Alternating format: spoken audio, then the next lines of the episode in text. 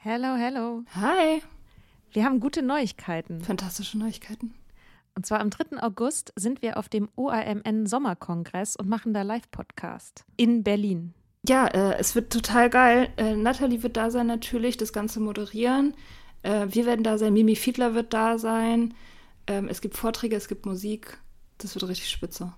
Genau. Und es gibt auch noch ein paar Tickets, aber ihr könnt auch Tickets gewinnen. Und zwar, wenn ihr eine Mitgliedschaft abschließt auf unserem Steady-Newsletter, den wir euch natürlich auch in jeder Folge und auf Instagram und überall verlinken, müsst ihr eine Mitgliedschaft abschließen.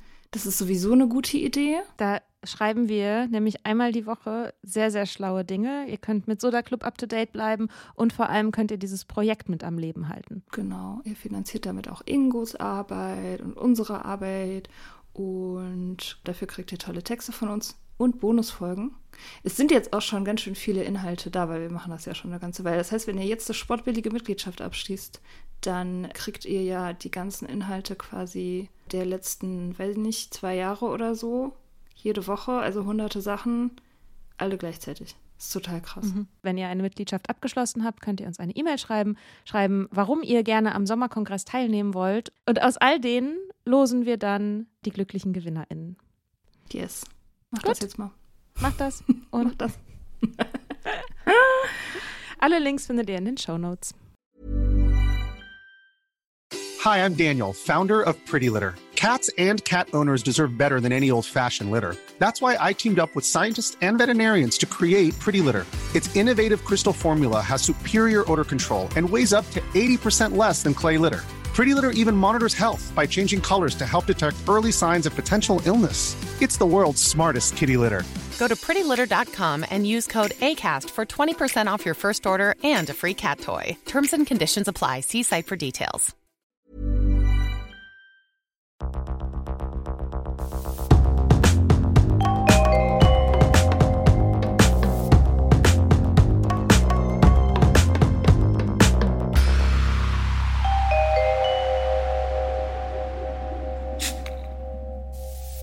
Hallo. Hi. Hi. Wir haben heute eine sehr besondere Catch-up-Folge für euch. Wir haben nämlich, ähm, wir haben eine ein Jahr sobere Joe aus Folge 35. Yeah! yeah. Ich dachte mich mal das, also, in Wirklichkeit, in Wirklichkeit yeah. ist sie schon seit einem Jahr und ich glaube zwei Monaten sober. Ja. Und wir haben es nicht ganz pünktlich gemacht, aber ähm, ja, also hört euch nochmal die Folge 35 an, war Joe gerade Baby, super Baby sober. Nur wenige Wochen. Mhm. Und jetzt hat sie eine solide Sobriety von über einem Jahr. Hi, Joe. Hi. Schön, ich lebe noch. Hallo, Joe. Yay! Yeah, ich freue mich riesig. Ich habe mir vorher keine, tatsächlich überhaupt keine Fragen ähm, aufgeschrieben. Ich dachte, das ist sowieso super einfach. Wie war das erste Jahr? Wie hat dir gefallen? Ähm, ja, war, war, cool, natürlich. Äh, anders als erwartet äh, und ging super schnell vorbei. Was so. hast du so gemacht? Äh, was habe ich so gemacht? Ähm, also sind jetzt ein Jahr, mal 21.04. Äh, ein Jahr und zwei Monate und ein paar zerquetschte. Also ich zähle auch gar nicht mehr die Tage und auch nicht mehr die Stunden. Das ist irgendwie so ein Selbstläufer-Ding äh, geworden. So, es gehört, also pff, ist halt dann einfach so. Also ich denke da einfach nicht mehr jeden Tag dran. Ähm, ich glaube, ich habe alles so mitgemacht, was man so im ersten Jahr nicht machen sollte und auch nicht unbedingt erleben muss. Sehr gut. So, alles Hab einmal irgendwie gemacht. durch. So. Und war super. Äh, ich finde, also ich gehe immer noch zu AA und so und da wird ja immer so mit erhobenem Zeigefinger gewarnt, was man alles nicht machen soll und was man, wovor man aufpassen soll und auf gar keinen Fall und und manche Sachen habe ich halt einfach gemacht aus Neugierde, okay. Und manche Sachen sind halt einfach passiert. Und hey, wenn ich es im ersten Jahr nicht meister, wann, also das, das Leben hat keinen Zeitpunkt. So. Okay, was war das Schwierigste? Was war das Dümmste? Fangen wir mal so an. Was war das Blödeste, was du gemacht hast? Wovon du jetzt auch jedem abraten würdest, obwohl du es geschafft hast? Das Dümmste, glaube ich, war, tatsächlich ähm, eine Beziehung einzugehen mit einem voll aktiven Suchti. Oh ja, das ist, das ist eine Uh. große Red Flag. Das sollte man eigentlich nie machen. Mega Red Flag. ja, noch nicht. Also das war äh, April, Mai, Juni, Juli, August, September, Oktober, so acht, neun Monate. So. Und ich dachte, ich krieg das hin. Ich kann den retten. Wir gehen gemeinsam zu AA und halten Händchen und so. Ähm, Hm. ja, Ja, war das ist eine irgendwie romantische Idee. genau, im wahrsten Sinne des Wortes eine, eine Schnapsidee, also nicht für mich, sondern für ihn. Ähm, ja, da habe ich nochmal gemerkt, so was einfach diese ganzen unbewussten Sachen noch, was da noch alles so ist in, in meinem Kopf oder in mir. So, die bin ich leider nicht von heute auf morgen losgeworden. Schade eigentlich, ne? Schade. Also zum Beispiel, was, was, was waren so Sachen, wo du dachtest, ah shit, das ist immer noch da. ich ziehe immer noch Suftis an. So, ich kann das immer noch, also wenn jemand offensichtlich betrunken vor mir steht, erkenne ich das. Das ist logisch. Der steht offensichtlich vor mir und ist betrunken. So, äh. aber oft ist es halt so, ja, so, dieses, hm, so diese kleinen No-Gos, die erkenne ich halt nicht. Da bin ich noch nicht geschult, weil ich so gewohnt bin einfach. einfach ne? Ähm, so Thema äh, Co-Abhängigkeit, grenzüberschreitender Vater, Daddy-Issues, äh, zwei Brüder und so ein Kram. Ähm, und ich weiß echt nicht, also ich, ich weiß noch mir, wir haben ja auch noch telefoniert zwischendurch, weil ja auch so die Krisen, die waren ja vorprogrammiert, ne? Und wie immer kann ich mich ja an deine tollen Sprüche erinnern. Genau, und du meintest dann halt zu mir, naja, das ist wie mit einem Typen, der verheiratet ist. Er kann sich trennen oder halt eben auch nicht. So, das waren exakt deine Worte. Und ja, genau so ist es dann halt gekommen. Er ist natürlich zurück zum Alkohol. Und ich habe ihn nie wieder gesehen oder gehört. Oder irgendwas. So, das war ziemlich dumm eigentlich, aber ich hätte es nicht gemacht, hätte ich nicht für mich klar gehabt, so egal was passiert, ich trinke jetzt nichts. Das ist für mich kein Grund zu trinken, aber trotzdem, warum will ich wieder jemandem helfen? Ich konnte meiner Mutter nicht helfen, ich kann keinem helfen mit dem Alkohol. Aber das ist noch so, das ist so drinne einfach. Ich will retten. So, und das klingt immer so banal, aber das sind ja so unterschwellige, tief verwurzelte Geschichten. Die sind ja nicht immer sofort für mich, die liegen ja da nicht vor mir. So egal, wie gut ich auf mein Bauchgefühl äh, höre oder nicht. Das kommt dann manchmal im Nachhinein nochmal so hoch, wo ich dachte, ah, hättest du eigentlich auch schon beim ersten Date, naja. und dann kommen andere Sachen hinzu und naja, das war ziemlich dumm. Ja, ich meine, dein, dein Bauchgefühl ist ja auch ist ja auch nicht sofort super klar. Also das braucht ja eine Weile, um sich äh, irgendwie zu. Also Bauchgefühl, da ist ja auch immer viel Vergangenheit mit drin einfach, ist ja klar. Und dass es nicht sofort so äh, wie so ein äh, weißes Blatt Papier ist, dann das ist ja, das musste ich leider auch auf die harte Tour lernen. Es ist merkwürdig. ja Das wäre das wär schön, dass man einfach da so ein, so ein Nüchternheitsbelohnungsgeschenk bekommt, ne? Aber so einfach funktioniert das nicht, leider. Die Nüchternheit ist das Belohnungsgeschenk. Ja, Ja, ja. ja, ja. Ja, ja, ja, ja. Ähm, Okay, also das war das Dümmste. Das war das sonst, noch, Dümmste. sonst, Ja. sonst noch Sachen, von denen du abraten würdest? Ähm, ich würde davon auch nicht unbedingt abraten. Wenn das da ist, dann ist es da. Do it. Ich hatte mich ja auch in AA-Menschen verknallt. So. Das auch ein Klassiker. war auch ein Klassiker. Das war so meine Sober-Bubble-Verknalltheitsscheiße. So, keine Ahnung, was, was da in, ich, ich kann das nicht mehr verstehen. Also, das war richtig, das war ein Auslöser für eine Krise, ja. Äh, aber ich bin es natürlich auch wieder so ein altes Muster so gewohnt, ähm, etwas zu wollen, was ich nicht haben kann. Na, das, das klingt so, so kindlich. Ähm, ich bin es gewohnt, nicht die Aufmerksamkeit zu bekommen, die mir zusteht als Mensch. Ich- Nicht mal nur als Frau, ne, aber sondern auch als Mensch, dass ich das nicht unbedingt checke, dass das dann vielleicht auch vielleicht sogar schon einseitig ist. Ja, warte, wartet einseitig. Zumindest war auf meiner Seite mehr an Illusion und was könnte und wie könnte die Zukunft aussehen und wie wäre das, wenn wir jetzt für immer zusammen und sowieso und tralala.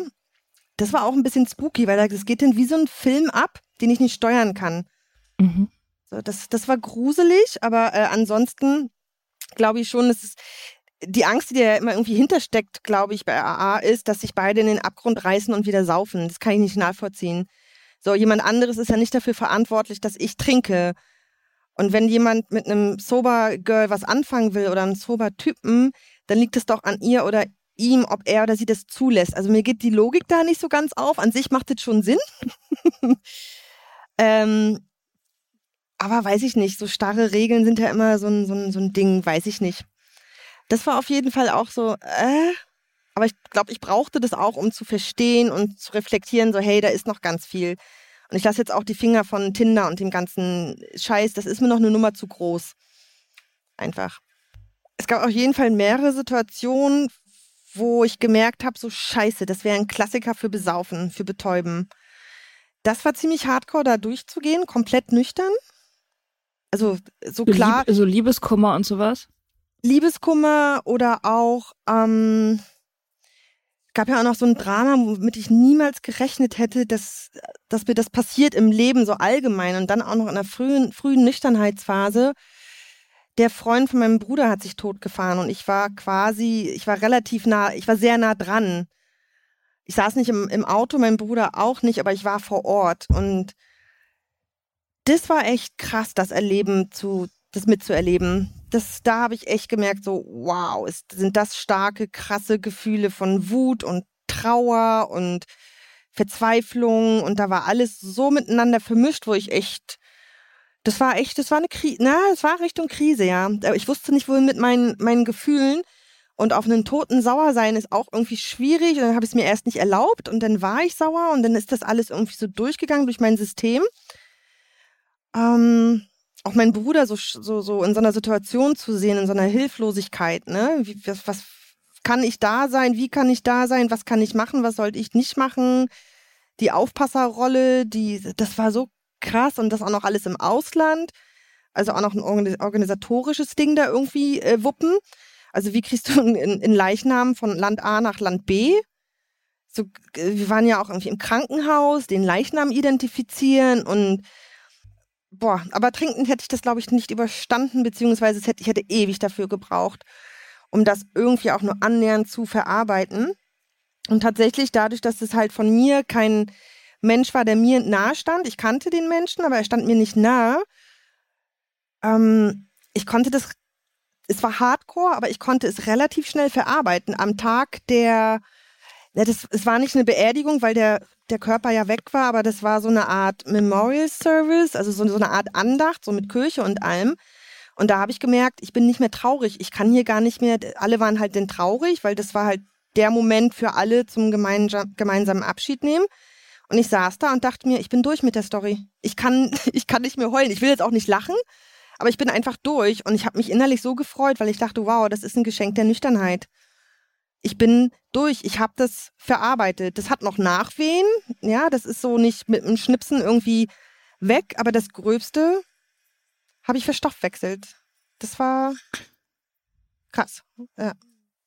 Der hat, also zum Kontext kann man ja auch mal sagen, der hat sich ja betrunken totgefahren. Mhm. Ne? Das ist der Typ, also als wir auf Zypern waren, ich habe da ja auch drüber geschrieben, als wir zusammen ein paar Wochen auf Zypern waren, haben wir ja bei ihm unter anderem auch, also er hat dort mit gewohnt und äh, hat, ist viel, ist viel betrunken Auto ja. und Motorrad gefahren. Ja.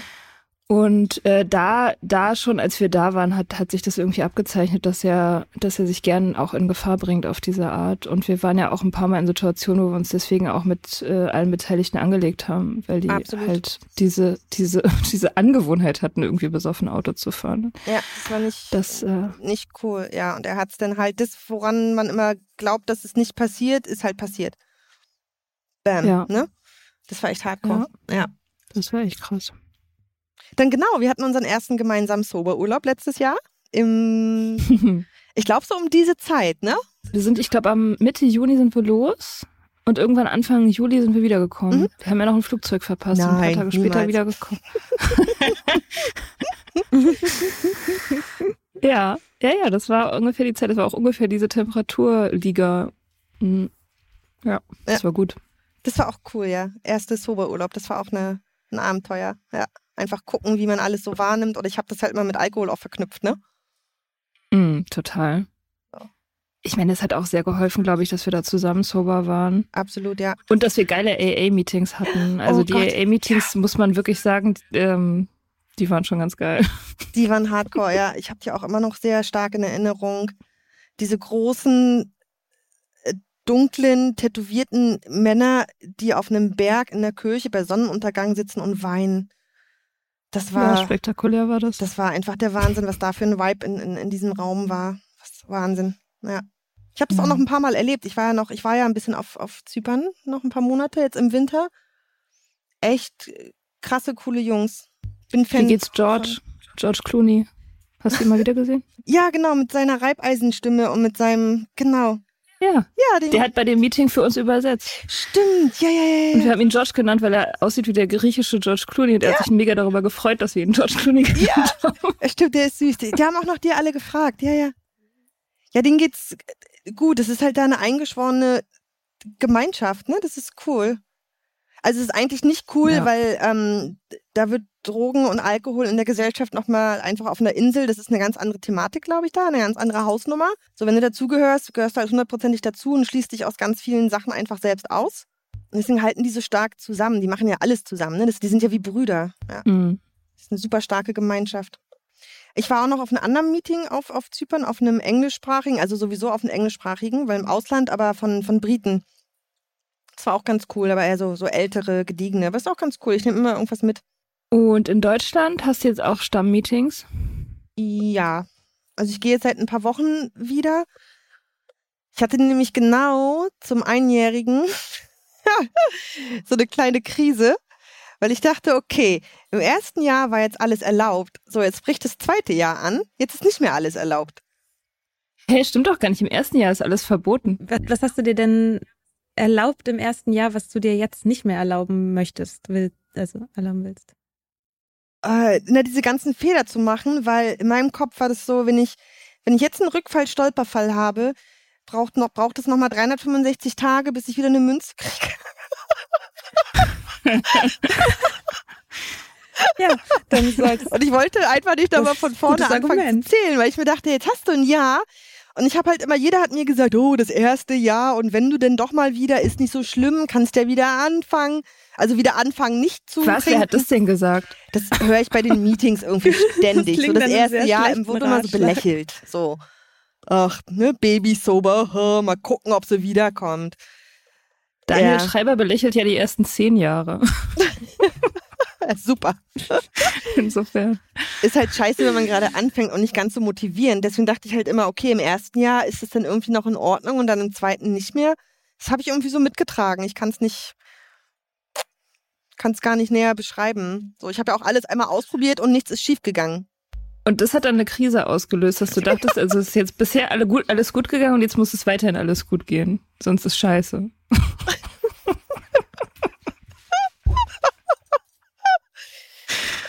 ich kann das nicht genau beschreiben. Ich weiß nur, dass ich gemerkt habe, irgendwas stimmt hier nicht. Und ich bin jeden Abend in ein verdammtes Meeting gerannt, weil ich dachte, irgendwas, irgendwas stimmte nicht. Ich hatte auf einmal Versuchungen, ich hatte auf einmal alte Gedanken. Auf einmal bin ich an der Tankstelle vorbei und dachte, hm, wo ich mir dachte so, hä, was denn jetzt los? Äh, am Supermarkt war ein Problem. Äh, alles war auf einmal, wie nochmal, hat sich nochmal neu sortiert irgendwie. Es war ganz merkwürdig. Ich habe jeden Tag nochmal gezählt dann. Das war echt Mhm. sehr, sehr merkwürdig. Und wie lange war Wie lange Ein paar ging das? Wochen und dann ist von alleine wieder abgeklungen. Also naja, vielleicht ist es irgendwie nach dem Mhm. ersten Jahr so, wenn das dann rum ist, dann hat man das Gefühl, jetzt tut sich halt so eine Weite vor einem auf, weil man dann halt diese, diesen Meilenstein nicht mehr vor sich hat und weil der nächste Meilenstein vielleicht halt so irgendwie zehn Jahre dann ist. Und das kann man dann irgendwie nicht mehr so richtig greifen und dann kriegt man Panik. Oder so. Ja, vielleicht so in die, in die Richtung. Ich habe mir halt auch nie darüber hinaus Gedanken gemacht als ein Jahr. Das war genau, das war so ein Meilenstein und danach habe ich gar nicht weiter fokussiert, habe auch keinen Zehn-Jahres-Plan, ich habe auch keinen, ich habe nicht mal einen Wochenplan so wirklich, außer so einen groben, ne, mit Sachen, die anstehen. Ähm, und ich war ja auch lange dann auf, auf Zypern. Ich war ja im, im Winter quasi auf Zypern und dann bin ich zurück natürlich auch in meine alte Wohnung, die ja immer das Problem war. Und Mhm. meine ganzen kleinen äh, Baustellen, Tapeten abreißen, so Kram, Wände streichen. Das war alles noch nicht so fertig und war noch mal so richtig mit mir selbst halt einfach in meiner kleinen Wäldchen, musste mir das noch mal, glaube ich, neu aufbauen nach ein paar Monaten. So, was ich mir schon erarbeitet hatte, war dann irgendwie mal so kurz weg und das war noch mal so neu, kleiner Neubeginn hier mit mir und meiner Wohnung. Aber alles tutti, also das war dann wieder alles, hat sich dann von alleine wieder ergeben. Ähm, und tatsächlich ist äh, Einsamkeit bei mir ein großes, großes Thema, weil ich habe eigentlich, ich habe keine, keinen Bock auf Menschen. So, mir ist das. I feel you. Ja. ähm, so, ne, um das mal hochtrabend auszudrücken, mir ist so diese gesamtgesellschaftliche Situation da draußen in dieser Welt irgendwie gerade nicht geheuer. Also mir machen die Menschen tatsächlich Angst. Wenn ich hier den Balkon tagsüber offen habe und zu Hause bin, die Leute hupen sich an, die schnauzen sich an. Gestern hat ein Fahrradfahrer, ein Cabrio-Fahrer ins Cabrio äh, gespuckt. Ich weiß nicht warum. Oh Vielleicht gab es fünf Minuten vorher ein, äh, ein, ein böses Manöver vom Auto. Also ständig wird irgendwie überall, das ist so eine Aggressivität und so ein so eine Kaltschnäuzigkeit irgendwie, obwohl es gerade warm ist und eigentlich alles tut ja, die Preise steigen gerade und wir wissen ja alle gerade, was los ist. Aber mit meiner Nüchternheitsbrille ist das einfach aus einem anderen Blickwinkel weiß ich nicht, bei mir sind halt nicht mehr diese Gedankenschleifen. Jetzt kommt eine Wirtschaftskrise, ähm, ich werde meinen Job verlieren, ich werd, diese Gedankenschleifen gibt es halt bei mir nicht. Es kommt halt, was kommt. So. Könnte ich jetzt auch ein paar e, äh, AA-Sprüche lassen, ne, für 24 Stunden? Nur für heute, ja. Nur für heute. ja, aber es ist halt so ein bisschen mhm. was, was dran für mich. Ähm, nicht das komplette Programm, aber so, so ein bisschen hilft mir das halt einfach, um für mich mit meinen beiden Füßen auf dem, auf dem Teppich zu bleiben und nicht in irgendwelche Gedankenkarussells abzudrehen, weil ich kann es eh nicht beeinflussen. Ich kann halt nur in dem Moment, wenn was kommt, kann ich reagieren. Mehr kann ich halt nicht machen. So. Das klingt schon sehr nach AA. Wow. es schwappt über. Ja. Äh, aber es funktioniert. Weil indoktriniert. es, es funktioniert. funktioniert. Es funktioniert. Klingt auch sehr nach AA. Nichts ist so beständig wie die Veränderung. Komm genau. wieder, es funktioniert. Wie oft gehst du jetzt zum Meeting im Moment? Ja. Ähm, zweimal die Woche. Immer mittwochs okay. und äh, freitags und suche gerade noch nach einem, was so sonntags oder montags ist. Ich bin total happy mhm. mit denen. Das ist so, wie ist das immer so schön beschrieben, so bürgerlich, normal, Männerüberschuss, aber ich glaube, das hat man immer äh, in AA, wenn es nicht spezifisch ein Frauenmeeting ist. Ja, ich merke ja die Einsamkeit. Ich brauche denn doch irgendwie eine Connection. Also ich muss jemand, ich muss mich bewusst darauf einlassen, den Kontakt mit Menschen zu suchen. Ich muss raus, ich gehe raus, spazieren, ähm, AA, mit Leuten treffen und so. Manchmal ist mir einfach zu anstrengend. AA kann man halt auch einfach da sitzen und man ist trotzdem unter Leute und Oxytocin wird ausgeschüttet. Und man muss keinen Smalltalk machen. Das ist halt irgendwie auch so ein Riesenfaktor. Ja. Ich war neulich auf einer Party mit so 20 Leuten und habe irgendwie gemerkt, so, boah, das strengt mich massiv an. Also diese Smalltalk-Lastigkeit, so, das, ja. das war schon, das war schon wieder krass so. Ja. Ist auch nicht meins. Habe ich übrigens auch probiert, ähm, nüchtern in einem Club. Ach, echt? Ja. Hm, und wie war das? Ähm, das war auf Zypern mit, mit Deutschen, in so einer deutschen Community. Der absolute Graus ich dachte, ich gehe mal nüchtern tanzen. Ich wollte das mal ausprobieren. Äh, das war so ein permanenter Geruch äh, mit einer Mischung aus Bier und Kotze. So, das war irgendwie nicht cool. Das war einfach und vor allem, es war laut. Mir sind die Ohren weggeflogen. Ja. Ich dachte, so, scheiße. Wie habe ich das früher ausgehalten? Ja, mit Alkohol geht das, aber ohne ist das echt schwierig. Ja, vielleicht war der Club auch einfach richtig schlecht. Ja, äh, die fanden es cool. Was mich genervt hat, war tatsächlich, der DJ hat immer so die Songs, der hat die angespielt, aber nicht zu Ende gespielt und dann kam schon der nächste Song und das ist für mich super anstrengend und nervig. Und dann natürlich die klassischen Fragen. Und ich dachte, okay, krass. Trinkst du gar nicht, als alle halt mit Shampoos äh, angestoßen haben und so. so. Mhm. Und je nach Tageslaune reagiere ich mal so, mal so. Manchmal geht es mir einfach auch nur um Keks und dann gibt es auch einen Spruch zurück. Was sagst du, wenn du gut gelaunt bist und was sagst wenn du, wenn, wenn ich schlecht gelaunt bin? Ich bin Alkoholikerin. Okay. Und lass das denn so stehen? I love it. Das ist äh, geil, das versorgt so für Verwirrung. Ja, es macht die Leute halt sofort mhm. total, also es ist halt eine mega gute Waffe einfach, ne? Ja, das Niemand ich, traut sich mehr mit dir zu reden. Ja, die trauen sich dann nicht mehr mit mir zu reden. Das ist dann so, als wenn man das Kind geschlagen hätte, das oder so.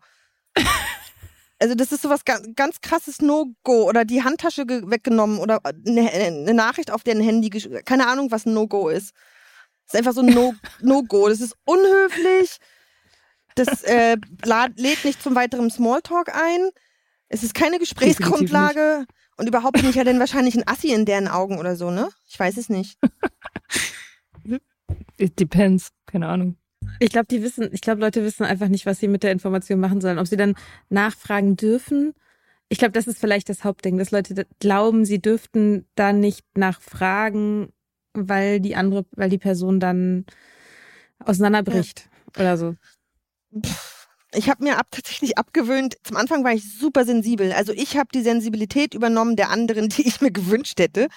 Das habe ich dann irgendwann abgelegt und ich mache das auch nicht bei Menschen, die ich ähm, empathisch oder als ähm, freundlich empfinde. Das mache ich eher bei so Mainstream-Leuten, die wahrscheinlich selbst ein Ding am Laufen haben. Dann gibt es mal so einen kleinen Schocker, das mache ich so, um auch ein bisschen zu provozieren.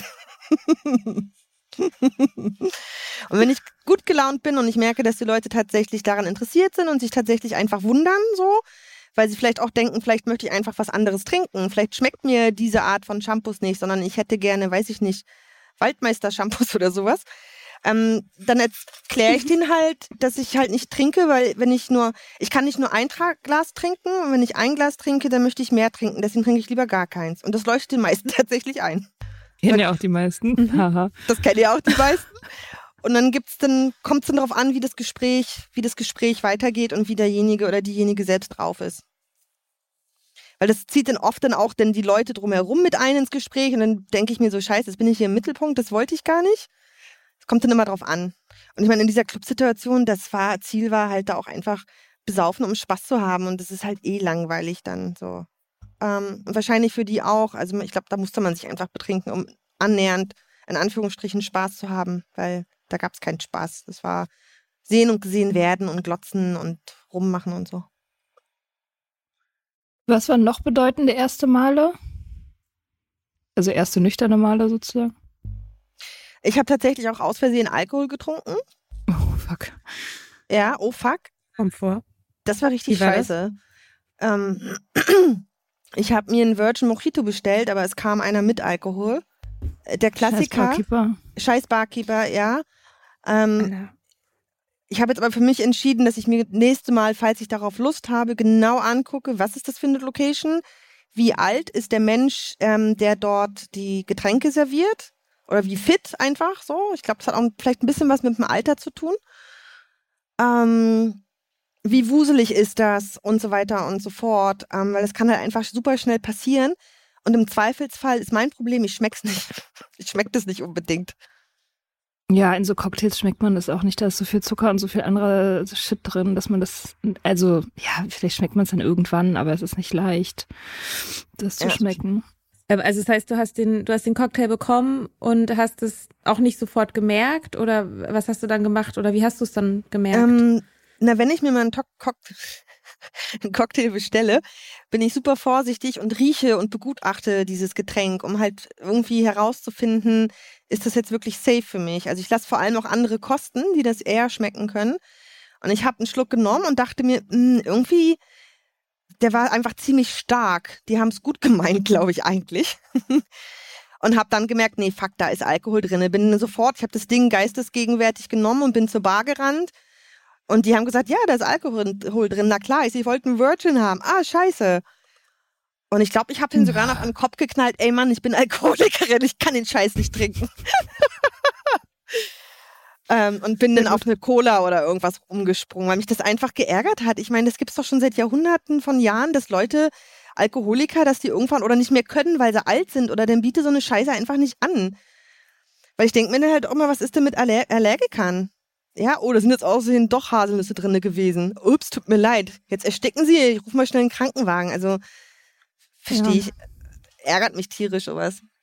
Jetzt bin ich seitdem vorsichtig und ich habe in dem Moment tatsächlich gemerkt, ähm, eigentlich bin ich mir gar nicht mehr sicher, ob das jetzt real war oder ob es nicht real war. Fakt ist, ich habe gemerkt, wie, wie so ein Gefühl sich durch meinen ganzen Körper gezogen hat. So als würde ich Alkohol trinken. So dieses Gefühl, wenn ich mal zwei Tage durchgehalten habe, nicht zu trinken, dann der erste Schluck, der einmal komplett durch den Körper geht und dieses Gefühl von Ruhe und äh, Entspannung und so gibt. Ich glaube, das war fake, weil ich glaube nicht, dass nach so vielen Jahren Trinken und nach wie viel war das denn? Sechs, sieben, nach acht, neun Monaten Nüchternheit, dass ein kleiner Schluck ausreicht, um das System wieder zu aktivieren. Plus, das war auch dann danach gleich wieder vorbei. Also ich hatte nicht das Verlangen, mhm. jetzt wirklich was zu trinken oder bewusst was zu trinken oder mir was zu bestellen oder irgendwas. Aber das war dieser Moment von, irgendwas macht das jetzt gerade mit meinem, mit meinem Körper und mit meinem System, als wenn das System, glaube ich, sich erinnert, wie das war, als ich Alkohol getrunken hatte. Das, ich glaube, das kann sehr gut sein. Ich meine, dein Körper weiß ja, wie das, also der Körper erinnert sich ja an so Sachen und, und, und nimmt das dann auch, glaube ich, über deine Ratio hinweg wahr. Also, das glaube ich schon, dass der Körper das weiß, wenn er das dann wieder kriegt. Keine Ahnung. Ich kann es mir gut vorstellen. Ich merke es ja auch, ich habe auch immer noch diese Hangover-Morgen, äh, morgens, morgene, mornings wenn ich aufwache ja. und verkatert aufwache, was ja so, ich habe ja nichts getrunken, aber ich wach verkatert auf, wenn ich extrem übermüdet bin oder so oder überanstrengend. Ja, das geht nie wieder weg. Mhm. Nee? Das, das hat, oh. Nee, das hat man jetzt forever. Äh, so anstrengend. Ich habe jetzt auch gerade am Samstag einen Katertag gemacht. Also ich habe auch am Freitag war eine Party und ähm, ich habe halt zu viel geraucht und war spät im Bett und dann war es super warm in meinem Zimmer am Morgen und dann bin ich früh aufgewacht und so.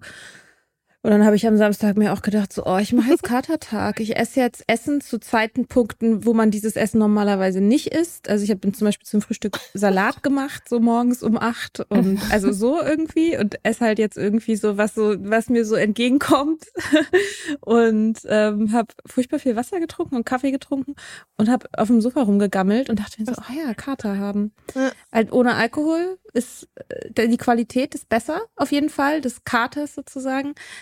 Ähm, ja, aber habe ich auch immer noch manchmal das und dann denke ich so, ja. wie habe ich das ausgehalten? Mhm. Wie habe ich ja. so gelebt? Ich kann mhm. es mir nicht erklären.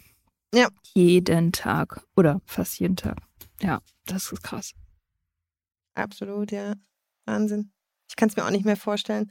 Ich war auch einmal irgendwann mal bis um zwei oder bis um drei Uhr wach und wir waren in einer Runde und haben gequatscht. Da war nicht mehr Alkohol bei den anderen, glaube ich, im Spiel oder die haben nach dem Essen dann aufgehört. Und ich war um drei im Bett und ich war so verkatert nächsten Tag, weil ich dachte, scheiße.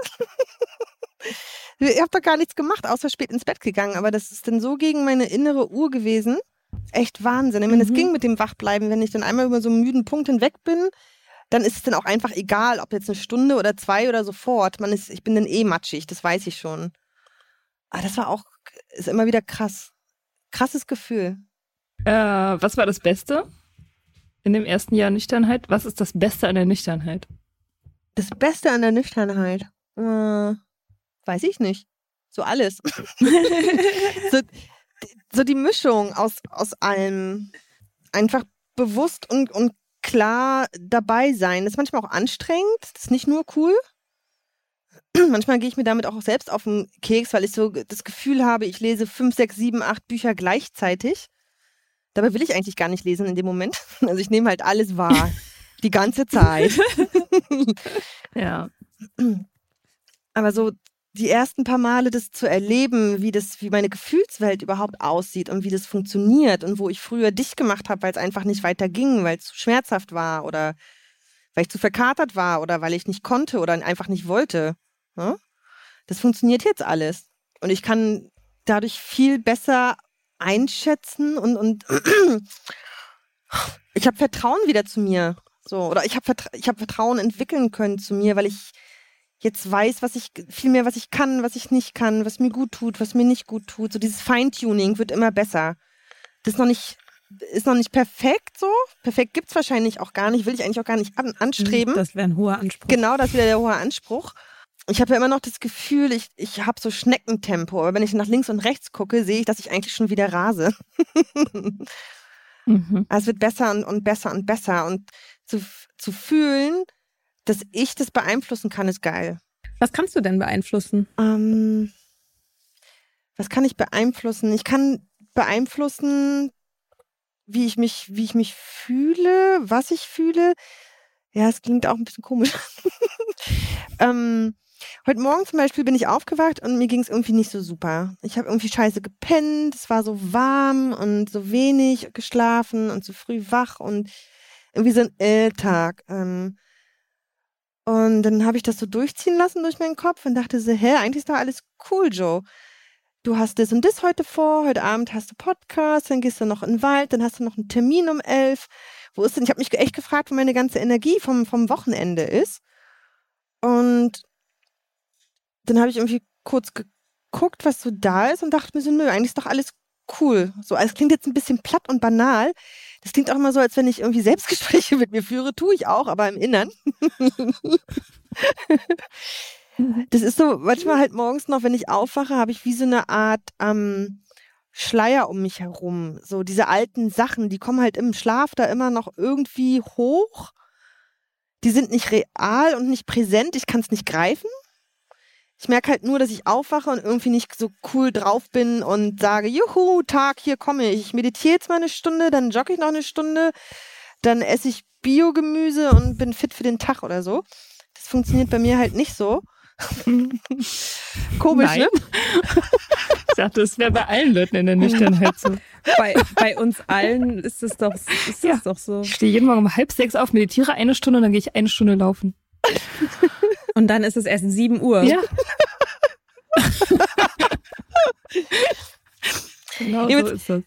also was ich damit sagen möchte, ist, ich bin ja noch nicht ganz in der Lage, ich, ich, ich schaffe das nicht immer, aber so heute habe ich es geschafft, dass ich mich, dass ich mir einfach die guten Dinge anschaue, die, die anstehen, die guten Dinge, die passiert sind und diese Gefühle wieder hochhole. Und dann bin ich auch in einer guten Verfassung, in, in, einer, in einer guten Mut für den, für den Tag und dann lasse ich das Schlechte runterkippen. Das ist aber da, wenn ich das wegschubse, ist es ganz viel Kraft. Das funktioniert bei mir nicht kommt ja sowieso hoch, weil es ist ja da. Wie kann ich das wegschubsen? Das geht einfach. Es geht nicht. Das lasse ich aber einmal durchrauschen durchs System und dann ist, dann ist gut. So. Ich könnte aber genauso gut, und das habe ich früher immer gemacht, ich stehe morgens auf, natürlich noch mit so einem Schädel. Äh, scheiße, Anfang der Woche, es ist heiß. Äh, alles doof. Und dann ist ja auch alles doof, weil dann findet man die erste Sache, die doof ist, nämlich, dass ich morgen, heute Morgen irgendwo gegengestolpert bin. Ja, dann tut mir der Fuß weh, dann ist ja eh noch äh, so heiß und das findet dann irgendwie so eine Eigendynamik, diese Negativstudelscheiße, dass einfach alles scheiße ist, um das abzukürzen. Ich will da jetzt gar nicht weiter drauf rein. Ich glaube, jeder, der mal einen Kater durchgemacht hat oder jeder, der eine Abhängigkeitsgeschichte äh, mit sich rumträgt, kennt dieses Gefühl. Ähm, und es ist halt manchmal immer noch da. Das ist halt so mit diesem Aufhören zu trinken nicht von alleine weggegangen. Leider hätte ich mir ja mal alles gewünscht. Aber manchmal muss ich ja auch für Sachen was tun. Und es funktioniert dann ganz. ja, ich hatte es ein bisschen romantisiert in meinem Kopf und vielleicht Ja. auch ein bisschen naiv. Ich dachte, das wäre so Allheilmittel. Einfach aufhören und dann löst sich alles von alleine. Ich, natürlich war mir schon klar, dass das nicht so ist. Aber ich hätte nicht gedacht, dass es auch mit so viel Anstrengung verbunden sein kann. Aber auch mit so viel Belohnung. Einfach mit, ja, euer Schlagwort. Aber ich, das Einzige, was mir dazu einfällt, ist echt Freiheit. Ja, dass es mir gut geht. Dass ich machen kann, worauf ich Bock habe, äh, ohne, ohne völlig abzudrehen. Also ich war, mir war das nicht klar. Ich dachte eigentlich, nachdem ich aufgehört habe, das bleibt jetzt für immer unendlich geil und ich muss eigentlich gar nicht mehr wirklich was machen. Also ich, naja, klar, ich dachte, ich muss schon noch irgendwie leben und so und Schwierigkeiten und alles. Aber ich dachte, das Schwierigste habe ich jetzt hinter mir. So, das habe ich wirklich gedacht. Aber das ist leider nicht so. Das ist ganz andersrum.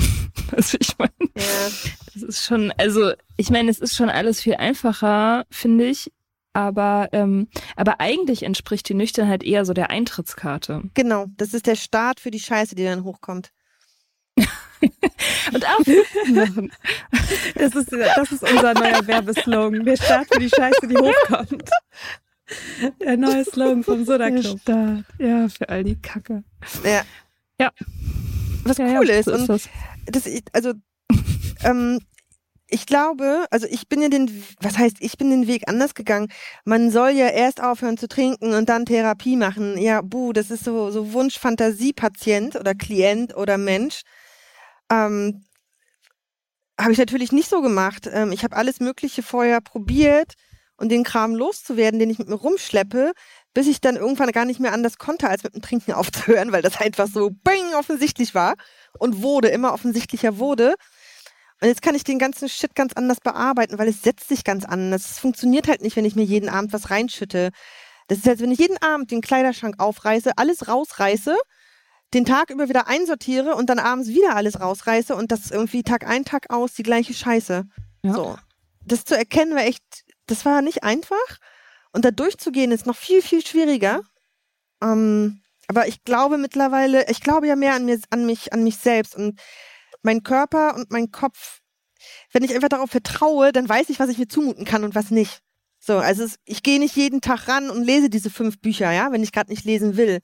So, oder wenn jemand von außen kommt und da irgendeine Scheiße aufrühren will, habe ich mittlerweile für mich ein Gefühl entwickelt oder einfach intuitiv kommt nö.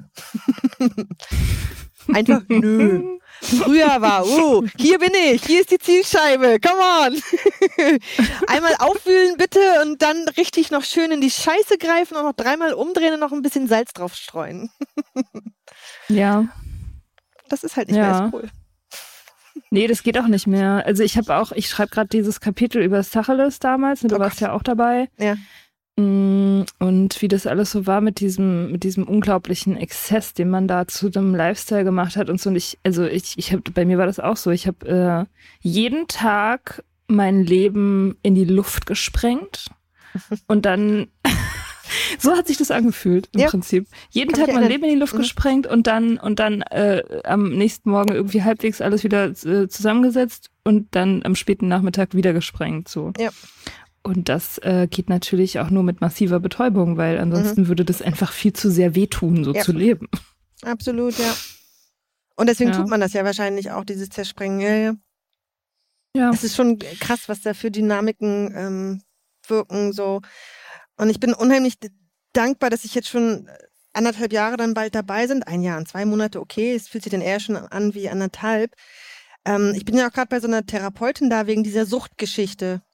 Könnt ihr euch erinnern, letztes Jahr habe ich doch erzählt, dass ich bei diesem Verein bin und eine Suchttherapie machen möchte. Und da war ja erst mhm. nicht klar, ob ambulant oder stationär mhm. und so weiter und so fort. Jedenfalls, ähm, der Antrag ist irgendwann durchgegangen und da war ich ja dann schon nüchtern und habe dann irgendwie gemerkt, das wird gerade so ein Eigenläufer. Ich will das eigentlich gar nicht so. Ich will, ich möchte das alles selbst erforschen und herausfinden und, und gucken, was geht, was nicht geht. Ich war auf so einem Jugendforsch-Trip. Trip. Und ja, so forsch. War für meinen Prozess unheimlich, unheimlich wichtig, weil ich fühle nicht immer. Und ich habe auch, kann ich mich erinnern, die ersten Monate nicht wirklich gefühlt. Außer das, was ich kannte, was ich fühlen kann und was ich fühlen darf.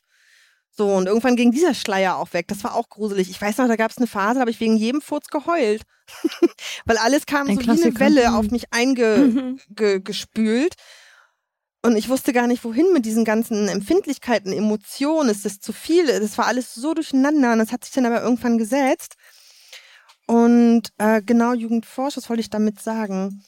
Genau, deswegen habe ich diese Therapie damals nicht an, angefangen, weil ich gedacht habe, nee, die fuschen mir da jetzt ins Handwerk. So, ich habe hier meine Strategien, äh, ich habe hier meine Sachen, die ich mache und es tut mir tut mir gut. Und ein großes Ding ist ja zum Beispiel ähm, das Null-Nuller Bier.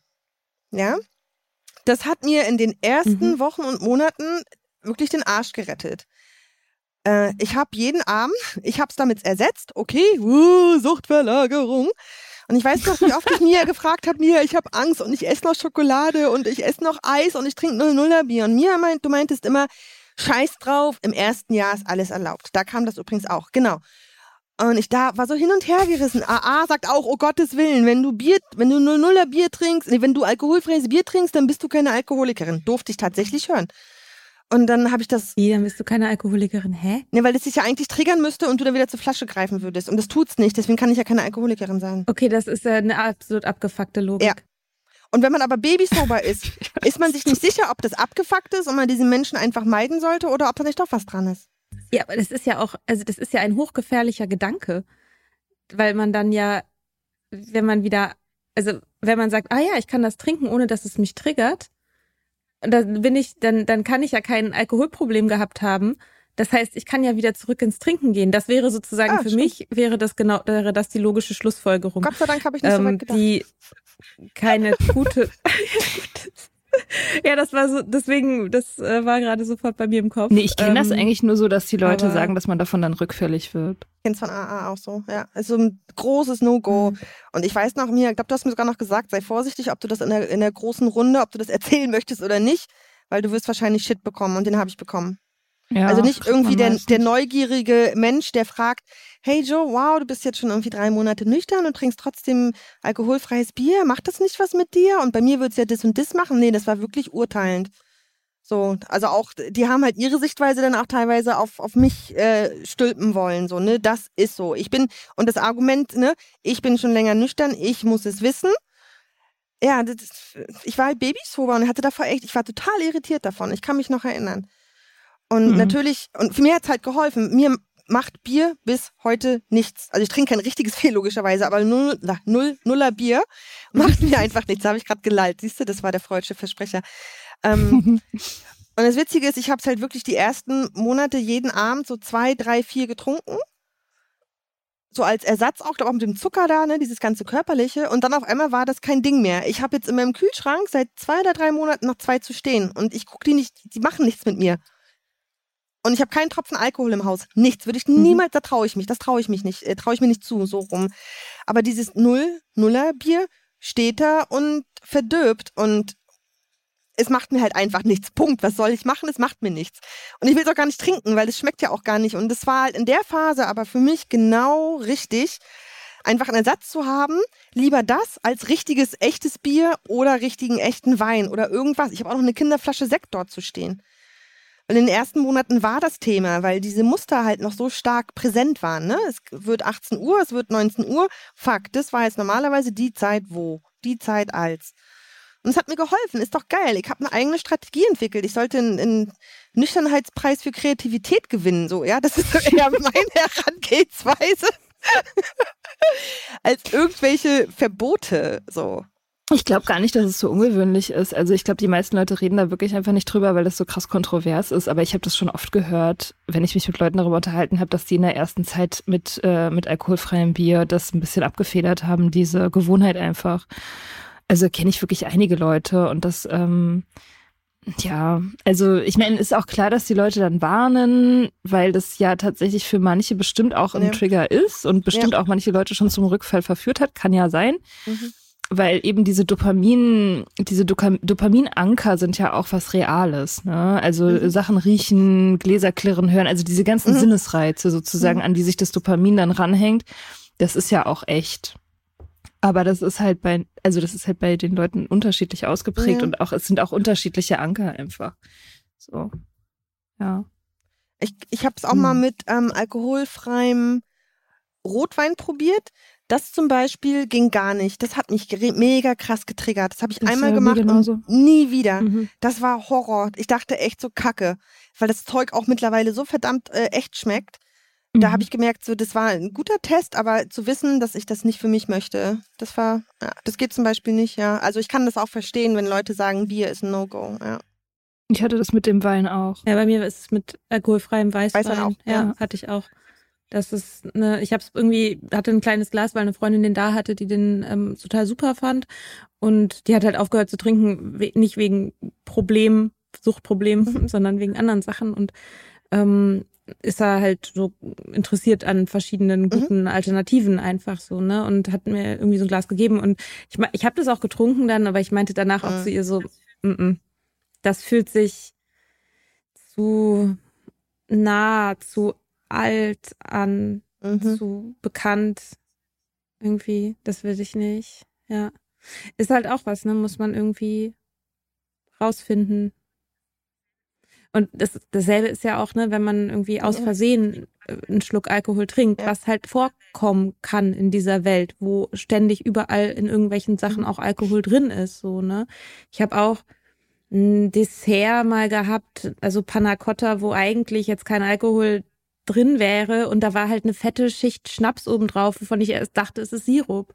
Oder ich habe mal einen ähm, letzten Schluck aus dem Glas ausgetrunken, weil ich dachte, das ist mein Traubensaft und es war aber der äh, das der, der Wein von meiner Mutter und ich habe den halt sofort wieder zurückgespuckt und habe dann das Glas so in die Küche gebracht und sie so, ach ja, ich habe ja noch einen Schluck. Ich so, mm, nee Mutti, ich glaube, das willst du nicht mehr trinken. ich habe habe da gerade reingespuckt. ähm, aber also wo auch sozusagen meine sofort eigentlich mein Körper und mein System mhm. auch reagiert hat, ne und gesagt hat, nee, m -m, mhm. das machen wir nicht. Und das ja. ist ja total gut und das ist total wertvoll, dass man das hat und dass man dann auch in der Lage ist, darauf zu hören. Definitiv. So. Deswegen bin ich auch der große Unterstützer, in Anführungsstrichen, Unterstützerin. Probier es einfach aus. Warum sollte ich jetzt mir eine Liste äh, zusammenstellen mit Sachen auf gar keinen Fall? Wenn man gar nicht weiß, ob oder ob nicht. Also irgendwann wird man ja vor der Situation stehen, ob alkoholfreies Bier oder nicht. Wenn es jetzt gerade Thema ist, dann mach's, dann, dann versuch es. Why not? So. Mhm. Und dann nochmal zurück zur Therapie. In einer ja, ambulanten Suchttherapie, die ich ja jetzt bewilligt bekommen habe, ist natürlich 0-0er Bier ein absolutes No-Go. Darf ich nicht. Ich muss dafür unterschreiben. Ist das so? Wirklich? Ich muss dafür. Wow. Ja. Was?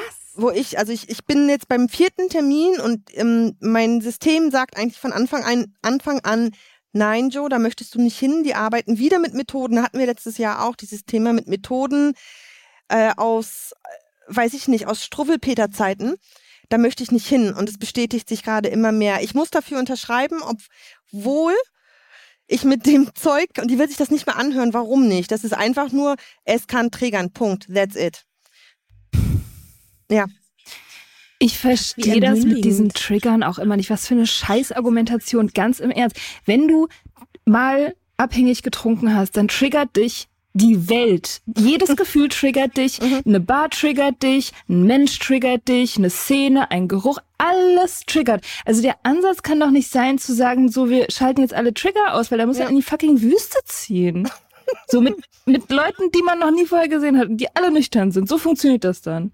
Ja. Aber das Ziel soll doch eigentlich sein, die Trigger zu neutralisieren und sich selber stark zu machen dagegen. Ah. Ja. Äh, ich, ich, ich darf noch einen rauf oder ich setze mal noch einen, einen drauf. Das ist wirklich Realität, ja, von der deutschen Rentenversicherung bewilligter äh, Antrag auf ambulante Suchttherapie in Berlin, Jahr 2022. Ich müsste dafür unterschreiben, dass, wenn ich einmal habe ich ja natürlich erklärt, weil ich natürlich einen Anspruch auf Ehrlichkeit habe, ähm, wenn ich einmal im Monat meine Tage habe und mit Unterleibschmerzen zu kämpfen habe, ich keine Paracetamol nehmen darf. Was? Nein. Ich raste aus. Ich darf keine Schmerzmittel in jeglicher Form nehmen, ob verschreibungspflichtig oder nicht. Ohne Scherz. I'm not fucking kidding. I'm not fucking kidding. Ja. Und ich habe sie angeguckt wie ein, wie ein, wie ein Auto Alter. und meinte, wie bitte? Das habe ich wirklich noch nie gehört. Ich bin hier nicht, ich bin hier nicht wegen einer Substanzenabhängigkeit. Ich, I see your fucking point. Aber ich bin seit über einem Jahr nüchtern. Warum? Und dass da irgendwas nicht, ja, sie müssten dann schon auf ihren Körper hören. Der Körper will ihnen ja was sagen. Wo ich dachte, Hä? äh. ja, mein Körper will mir was sagen. Mein Körper sagt mir, er möchte gerne Schmerzmittel. das ist das, was mein Körper mir sagt. Aber ich frage mich auch, ich frage mich jetzt auch gerade zum Beispiel, also ich nehme ja auch zum mhm. Beispiel ADHS-Medikamente, ne? Also, und das ist ja, sind ja Amphetamine. Ähm, die, die dürfte man höchstwahrscheinlich auch nicht nehmen. Also wenn die mich, also ne, wenn ich irgendwo kontrolliert werden würde und ich würde zum mhm. Drogentest geschickt werden, ich würde den nicht bestehen. So, mhm. ähm, ich habe natürlich ein Rezept und alles, aber ich glaube, das sind, das ist dann ja, genau, das ist, glaube ich, dann wieder vollkommen in Ordnung, wenn das verschreibungspflichtige Sachen äh, sind, die du brauchst. Also ich dürfte auch mein Psychopharmaka nehmen und sowas. Das ist dann wieder alles in Ordnung, weil es hatte ja ein Arzt verschrieben, der das unter Kontrolle hat. Mhm. Mhm. Ja, mein Arzt, der es hat, der hat da ein ganz genaues Auge drauf, ja, ja. Genau. Der ist jeden Abend, machst du ein kurzes Video für ihn und zeigst ihm, wie die Tablette nimmst. Der, genau. Genau. Ja, ja, ja, genau. Der kommt manchmal vorbei und genau. fragt dann und Kennen so. wir ja alle die fürsorglichen Ärzte, die ja. Hat auch immer richtig viel Zeit, auch mit den Terminen. Also so, ich habe irgendwann mal gefragt, wie viel denn so eingeplant ist durchschnittlich für so einen Psychiaterbesuch bei ihm. Und er hat dann rumgedruckst und ich meinte so, ja, weil ich muss das wissen, weil wenn Sie mich fragen, wie es mir geht, dann muss ich wissen, ob ich äh, zwei Minuten habe oder 15 so. Und er meinte, ja, im Schnitt sagen sie halt sieben Minuten. Und ich so, ja, es geht mir gut. also, ähm, naja, ein bisschen anderes Thema, aber also dieses. Aber, ja, aber, ja, aber es gehört da schon mit rein, denke ich. Ich bin echt total. Auf der einen Seite bin ich, bin ich dankbar, weil ich muss, ich müsste für die Therapie nichts bezahlen. Sie wird mir zur Verfügung gestellt. Es ist ein sicherer Ort. Es gibt Therapeuten, es gibt Betreuer und, das, und so weiter und so fort. Aber auf der anderen Seite fühle ich mich komplett verarscht. Ja, mhm. auf der einen Seite, weil ähm, mhm. es gibt Regeln, ja, die gibt's überall so. Ähm, aber das sind einfach nur Regeln, die irgendwo irgendwie von irgendjemandem aufgestellt werden, um so alle durch so einen Sieb durchzuschütten. So, als wenn die nicht zwei Blätter hätten, um zu sagen, die nimmt ab und oh, Paracetamol siehst du nicht mal in der Pisse. Also weiß ich nicht, wo da.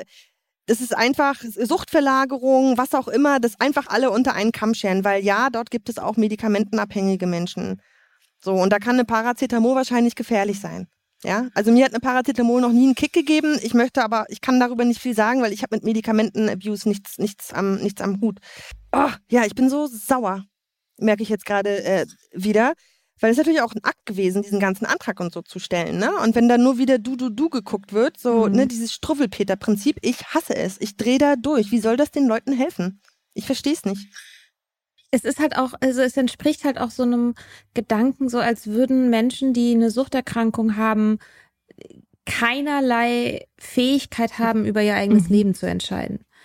Und sicherlich gibt es Bereiche, in denen, wenn man in einer aktiven Sucht ist, ist man eingeschränkt darin, gute Entscheidungen für sein Leben zu treffen. Aber trotzdem ist es halt krass entmündigend. Und dass wenn man gerade in so einem Prozess ist, wo man sich selber kennenlernt, wo man auch lernt, quasi selbstbestimmt sein Leben zu leben und unabhängig zu werden, dann ist es, finde ich, problematisch, wenn man dann in Strukturen ist, die einem an Stellen was vorschreiben, die, ja, sich, also erschließt sich mir auch tatsächlich einfach nicht. Also gerade so, so eine Paracetamol, wenn man seine Tage hat. Also, das sind auch Regeln, die von Männern gemacht sind. Wahrscheinlich, ja. Ich meine, die bluten auch nicht einmal im Monat aus ihrem Geschlechtsteil, ne? So. Leider. Ja. Ähm, die Welt wäre besser, wenn das so wäre. Ähm. Wie würde diese Therapie denn ablaufen eigentlich genau? Was wäre da, was wird da passieren? Ähm, also das wäre einmal die Woche eine, eine Gruppentherapie. Mhm. So, weiß ich nicht, sechs, sieben, acht, neun, zehn Frauen und zwei Therapeutinnen und dann einmal die Woche Einzel, falls es organisatorisch klappt. Über ein halbes Jahr oder ein Jahr. Ich glaube, man kann das dann mal verlängern und so. Ich meine, am Ende vom Tag kommt es ja darauf an, dass die Person, wenn man jetzt in einer Einzeltherapie ist, wenn das organisatorisch möglich ist, ähm, dass man da eine Person hat, mit der man was anfangen kann. Ne? Diese ganzen Vorgaben werden ja meistens auch von den Menschen, die tatsächlich dann mit einem arbeiten, die, die direkt mit den KlientInnen zusammen irgendwie Sachen erarbeiten, ja auch oft nicht so streng umgesetzt oder so. Also man muss das halt haben für mhm. irgendwie Träger und Kostenübernahme und so. Ähm, aber wenn man dann mit, wenn man da coole Leute hat, dann ähm, kann das ja trotzdem cool sein. Aber ich würde halt auch sagen, ne, wenn die Leute halt nicht, also wenn das halt nicht cool ist, dann ja. lieber nicht machen. Also, aber es ist wahrscheinlich wie mit AA, ne? Du hast halt auch, du hast da halt Regeln, die kannst du scheiße finden, kannst sie gut finden, vielleicht brichst du die Regeln und denkst dir nachher so, hm, ja, vielleicht hatten die ja doch ihren Sinn. ähm, aber Dating, ähm, das mit dem am Dating. Ende wird es halt von den uh. Leuten Dating. Ja, ich, aber am Ende wird es halt von den Leuten gemacht, ne? mhm. ne? So. Ja, ja, den, den Gedankengang hatte ich auch. Und da ist dann halt das nächste Ding, was mich so gestört hat tatsächlich. Ähm, ich habe jetzt am Freitag den vierten Termin und ich durfte die Gruppe noch nicht sehen. Warum das? Ey Mann, wenn ich das laut ausspreche, kommt mir das immer noch lächerlicher vor. Warum, wie wird das begründet, warum man die Gruppe nicht sehen darf? Ja, das wird ja, also be begründet wird das ganz toll, so ganz schön klingend. Äh, die Therapeutin möchte mich erst noch ein bisschen näher kennenlernen, um auf meine Bedürfnisse und so in der Gruppe dann genau achten zu können um das dann, ne, damit ich gut versorgt bin. Mhm. Klingt ja erstmal Naja, nett. für mich klingt das nach Ausrede einfach. Die, die, sieht schon, dass ich so eine kleine Querulantin sein könnte und will mich da nicht in die Gruppe lassen. Weil, weil sie nicht weiß, was passiert. Glaube ich nicht. Weil du dann die Gruppe aufmischt. Mach ich Wie Jessa bei Girls. Du outest dann die ah, Leute ja. als gay und keiner darf am Ende mehr mit dir reden. Ich bin halt schon eine sehr ehrliche und direkte äh, Person und wenn der Shit am Start ist, spreche ich das an. Klar, ich glaube, das merkt man mir schon an. Ich weiß es nicht, keine Ahnung. Da waren viele Gedanken und ich habe mich teilweise. Das Schlimmste für mich war tatsächlich nach dem ersten Gespräch, war ich zwei Tage lang richtig scheiße drauf und habe gedacht so, nee. Also Therapie ist für mich nicht Sinn und Zweck, dass ich mich scheiße fühle. Ja, man kann sich scheiße angucken und es sind dann schöne Gefühle und da geht man durch einen Prozess durch. Aber dieser Mensch ist nicht ansprechbar für mich über eine Woche lang.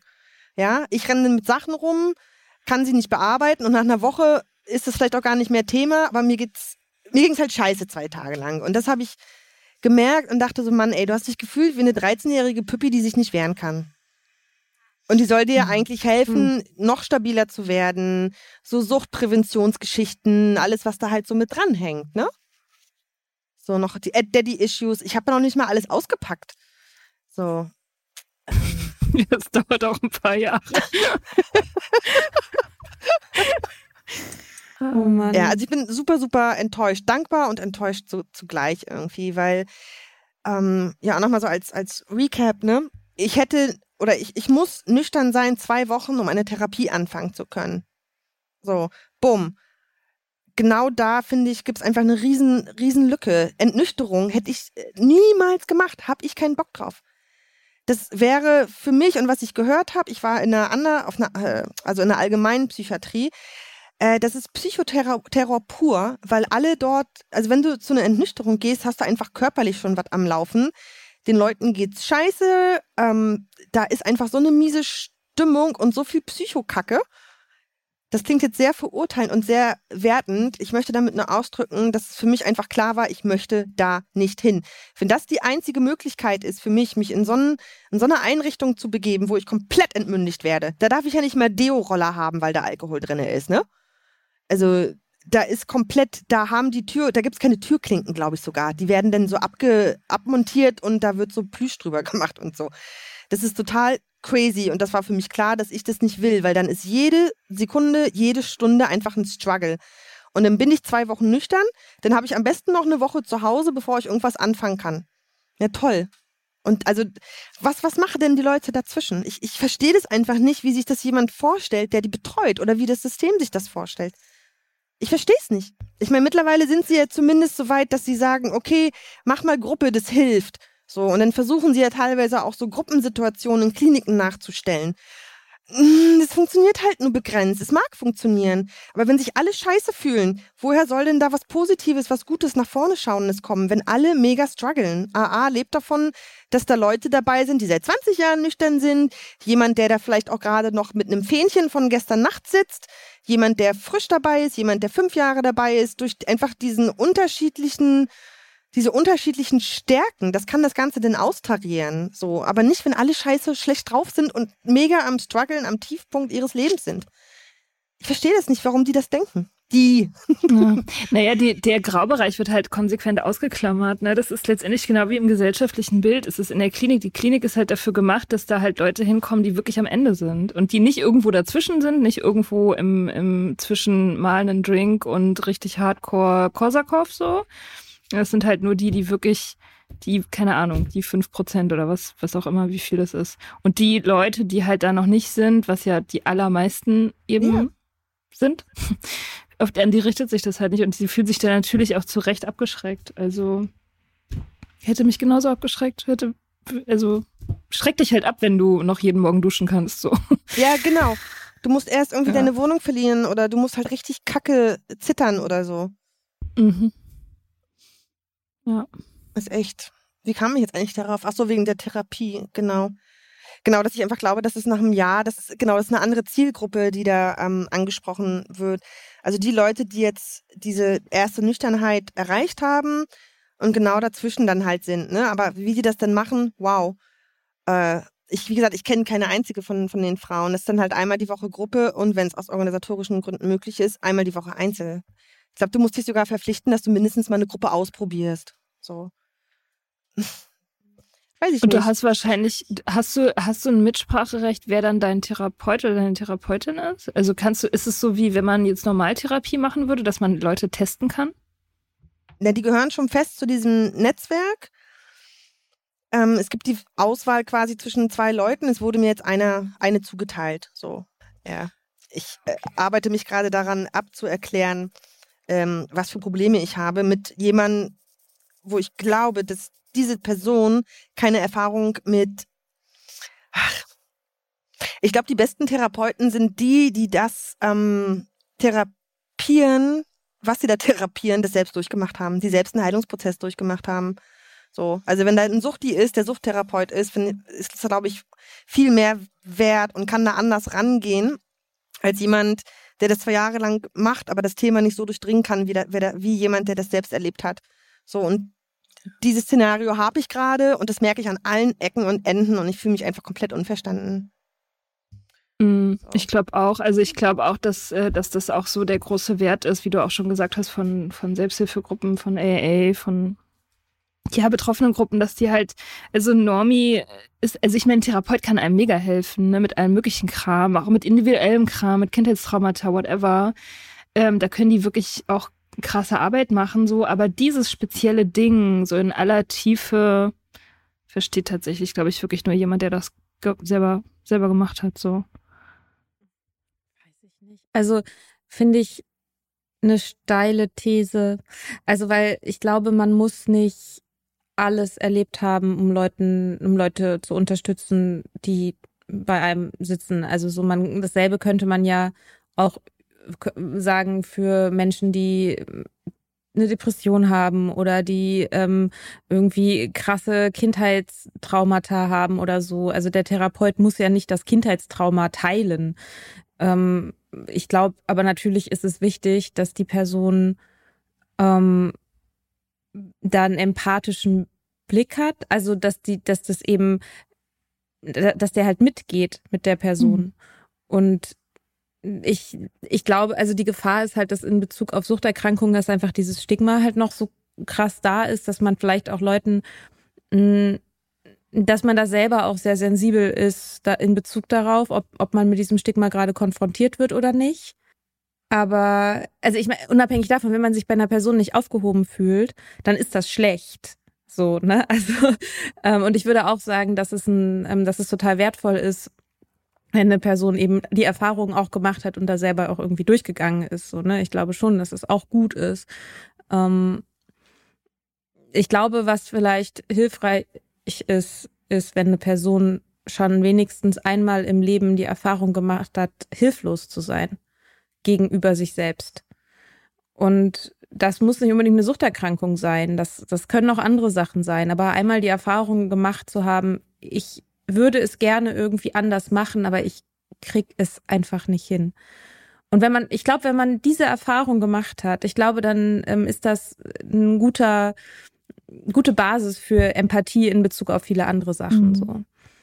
Ich meine, wenn du, kannst du die Therapie, also kannst du das jetzt einfach erstmal machen eine Zeit lang und dann, wenn das äh, scheiße ist, dann hörst du damit wieder auf? Oder, also weil ich würde mir halt auch denken, so, ne, ich, vielleicht ist es auch einfach ein Ding zu gucken, okay, man baut halt verschiedene Säulen und nicht, die eine Säule muss nicht alles tragen und es gibt halt für bestimmte Sachen gibt es AA, für andere Sachen ist es vielleicht sinnig, irgendwie einen Therapeuten, eine Therapeutin zu haben. Und wenn man aber feststellt, dass diese Person das für einen nicht ist oder dass diese Gruppe das für einen nicht ist, ja, dann sucht man sich was anderes. Also das, es gibt ja auch viele Menschen, die ganz gute Erfahrungen gemacht haben und auch also in Bezug jetzt auf Klinik und, und Entzug und so. Da, ich finde das so ein bisschen schwierig. Ich würde das auch ungern eigentlich so stehen lassen, ähm, weil also das ich will, das mag ja auch sein, dass das irgendwie alles richtig ist und dass es in Bezug da, dass es das auch so gibt. Ähm, aber ich habe auch schon andere Geschichten gehört, also von Leuten, die irgendwie halt in die Klinik gegangen sind, wo sie irgendwie halt auch einen begleiteten begleitete Entwöhnung gemacht haben. Das ist dann halt nicht dieser Hardcore-Entzug ähm, und die das total gut fanden und die das total hilfreich und wichtig fanden. Eben auch, weil sie gesagt haben, diese zwei Wochen vorher nüchtern einfach so auf eigene Faust, die kriege ich nicht hin, so, ne? Ähm, also nur, dass wir, das wäre mir wichtig, dass wir an dieser Stelle nicht ähm, Ängste aufbauen, ähm, sich äh, Hilfe zu, also für mich ganz persönlich wäre das nichts äh, gewesen, weil ich es schon mal in ähnlicher Form erlebt habe und einfach das für mich ganz persönlich so entschlossen habe. Ja, ja. klar, guter Hinweis. Also, fair enough, so, ne, will ich auch. Äh ja, das ist wahrscheinlich auch eine Charakterfrage, so ein bisschen. Also es gibt ja Leute, die sind halt mit Regeln, also kommen mit Regeln auch besser zurecht und fühlen sich dann irgendwie besser und so. Und ich, für mich wäre das zum Beispiel auch nichts. Ich renne da halt sofort. Also wenn irgendjemand Autorität äh, sein will, dann ist sofort für mich so, nee, da bin ich, bin ich dann raus. Egal, ob der gut ist oder nicht. Ja. Ja, da sind wir dann wahrscheinlich ähnlich gestrickt. Ja, ich bin auch tatsächlich bei, ja, ich bin da, also das auch bei bei Ärzten oder so, also oder selbst bei meinem Psychiater, ähm, dass ich mir erstmal so denke, Warum meinst du, dass du mir jetzt hier was erklären kannst? Bloß weil du das studiert hast. Ich habe im Internet recherchiert. Ach ja. Ja, genau Ja. das. Genau Ja, das aber ist auch der, der, der Plan jetzt für, für mich. Ähm, ich habe mir gesagt, ich, ich war noch nie eine, eine Quitterin und ich will auch nicht einfach das ganze Ding einfach abbrechen. Das, das bin ich nicht und das möchte ich äh, nicht. Aber ich möchte es auf der anderen Seite auch nicht durchziehen, weil das habe ich zu oft ähm, gemacht. Ich habe jetzt noch einen Termin. Mein Bauchgefühl sagt 99 Prozent nein, aber ich gebe dem Ganzen nochmal eine vierte Runde eine, eine Chance. So. Es gab ein für mich, gut, dass du es nochmal erwähnt hast, Mika, für mich ganz, ganz, für mich, für mich ganz, ganz persönliches No-Go letzte Woche, wo ich gemerkt habe, äh, das ist so, als wenn man mir den Traumprinzen serviert, ne? Der sieht gut aus, der macht Sport, der ist intelligent, der ist witzig. Du hast irgendwie zehn Checkmarks, aber trotzdem funkt es einfach nicht. So fühle ich mich mit, mit der so. Es ist alles tutti, Mhm. aber es passt einfach nicht. Und das ist okay.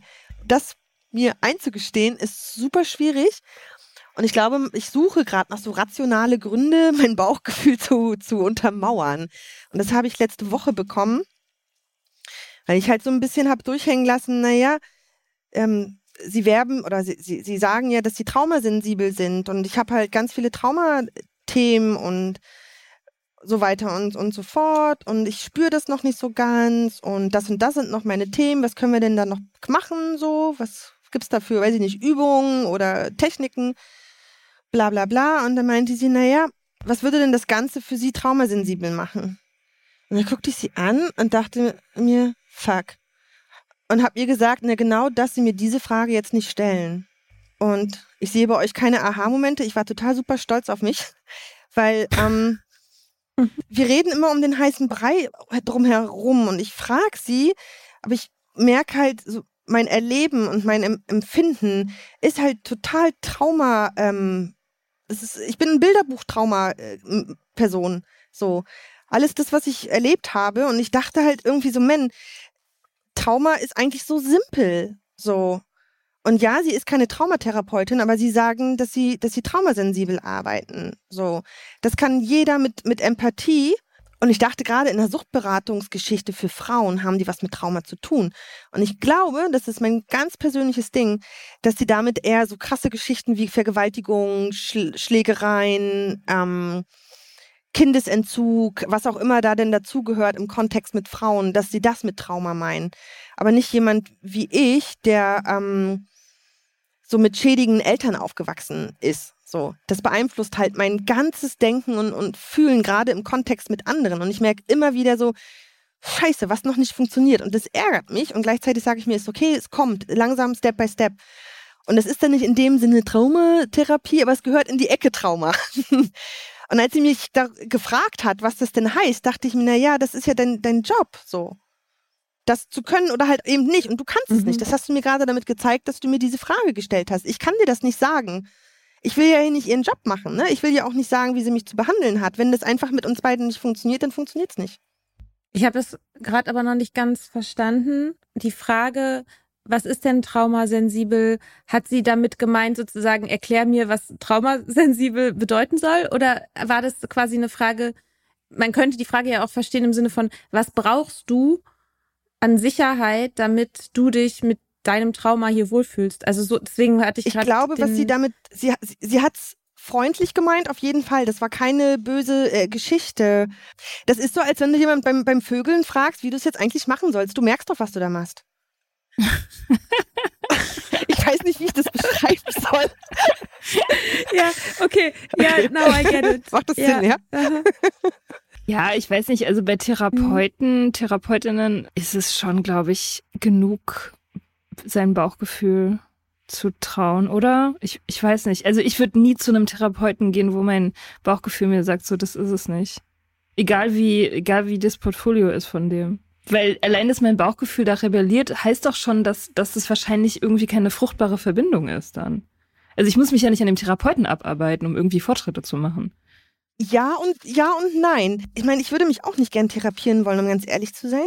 Ähm, aber sie hat mich natürlich letzte Woche auch gefragt, an wen ich sie erinnere, wo ich natürlich sofort gesagt habe, ne, nicht an meine Mutter. Also ich glaube auch, dass es Konstellationen gibt in der Therapie, Wenn ich mich an jemanden störe und mir immer wieder was aufstößt, gibt es ja etwas an dieser Person, was nichts mit dieser Person zu tun hat, sondern etwas, was ich erlebt habe und damit mit dieser Person verknüpfe. Klassiker natürlich die Mutter. Habe ich auch schon erlebt in so Gruppenkonstellationen, in Therapiesituationen. Das ist hochgradig spannend.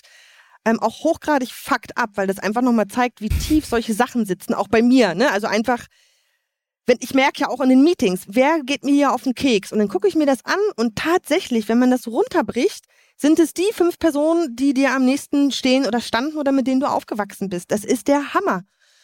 Ähm, mhm. Also ich würde mich auf so eine Konstellation auch einlassen. Und das habe ich ja auch, stimmt, das habe ich auch ein Stück weit probiert, indem ich gesagt habe, ich gehe noch mal hin, obwohl mein Bauchgefühl sagt, äh, ich will nicht.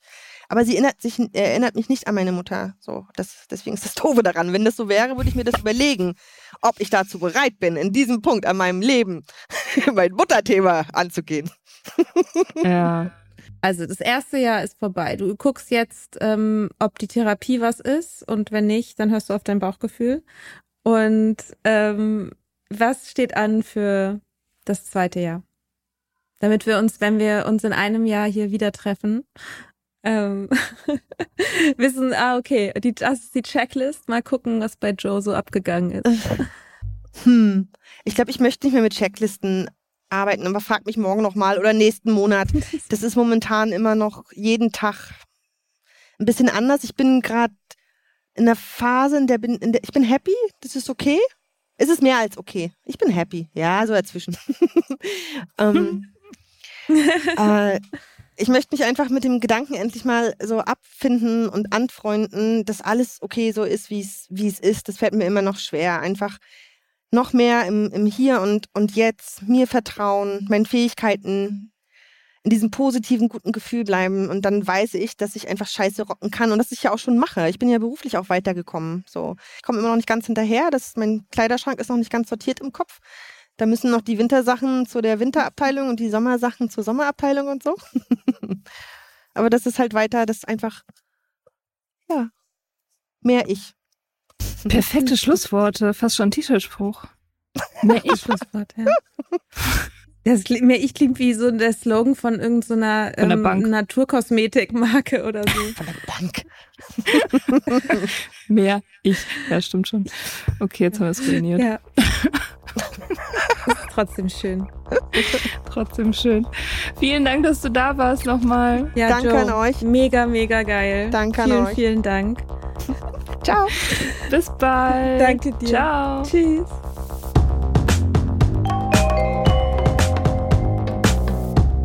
Wir hoffen, dir hat diese Folge gefallen.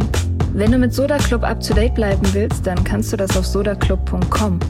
Dort findest du nicht nur alle Podcast-Folgen, sondern auch das Soda Mag, Magazin für Unabhängigkeit. Wenn du Steady-Mitglied wirst, kannst du unsere Arbeit unterstützen und bekommst noch dazu unseren Newsletter voller geiler Bonusinhalte. Schreib uns für Feedback, Fragen und Themenvorschläge.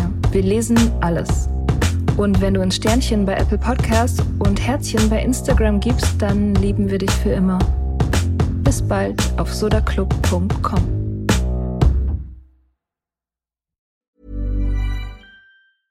Even when we're on a budget, we still deserve nice things. Quince is a place to scoop up stunning high-end goods for 50 to 80% less than similar brands. They have buttery soft cashmere sweaters starting at $50, luxurious Italian leather bags, and so much more. Plus, Quince only works with factories that use safe, ethical, and responsible manufacturing. Get the high-end goods you'll love without the high price tag with Quince. Go to quince.com/style for free shipping and 365-day returns.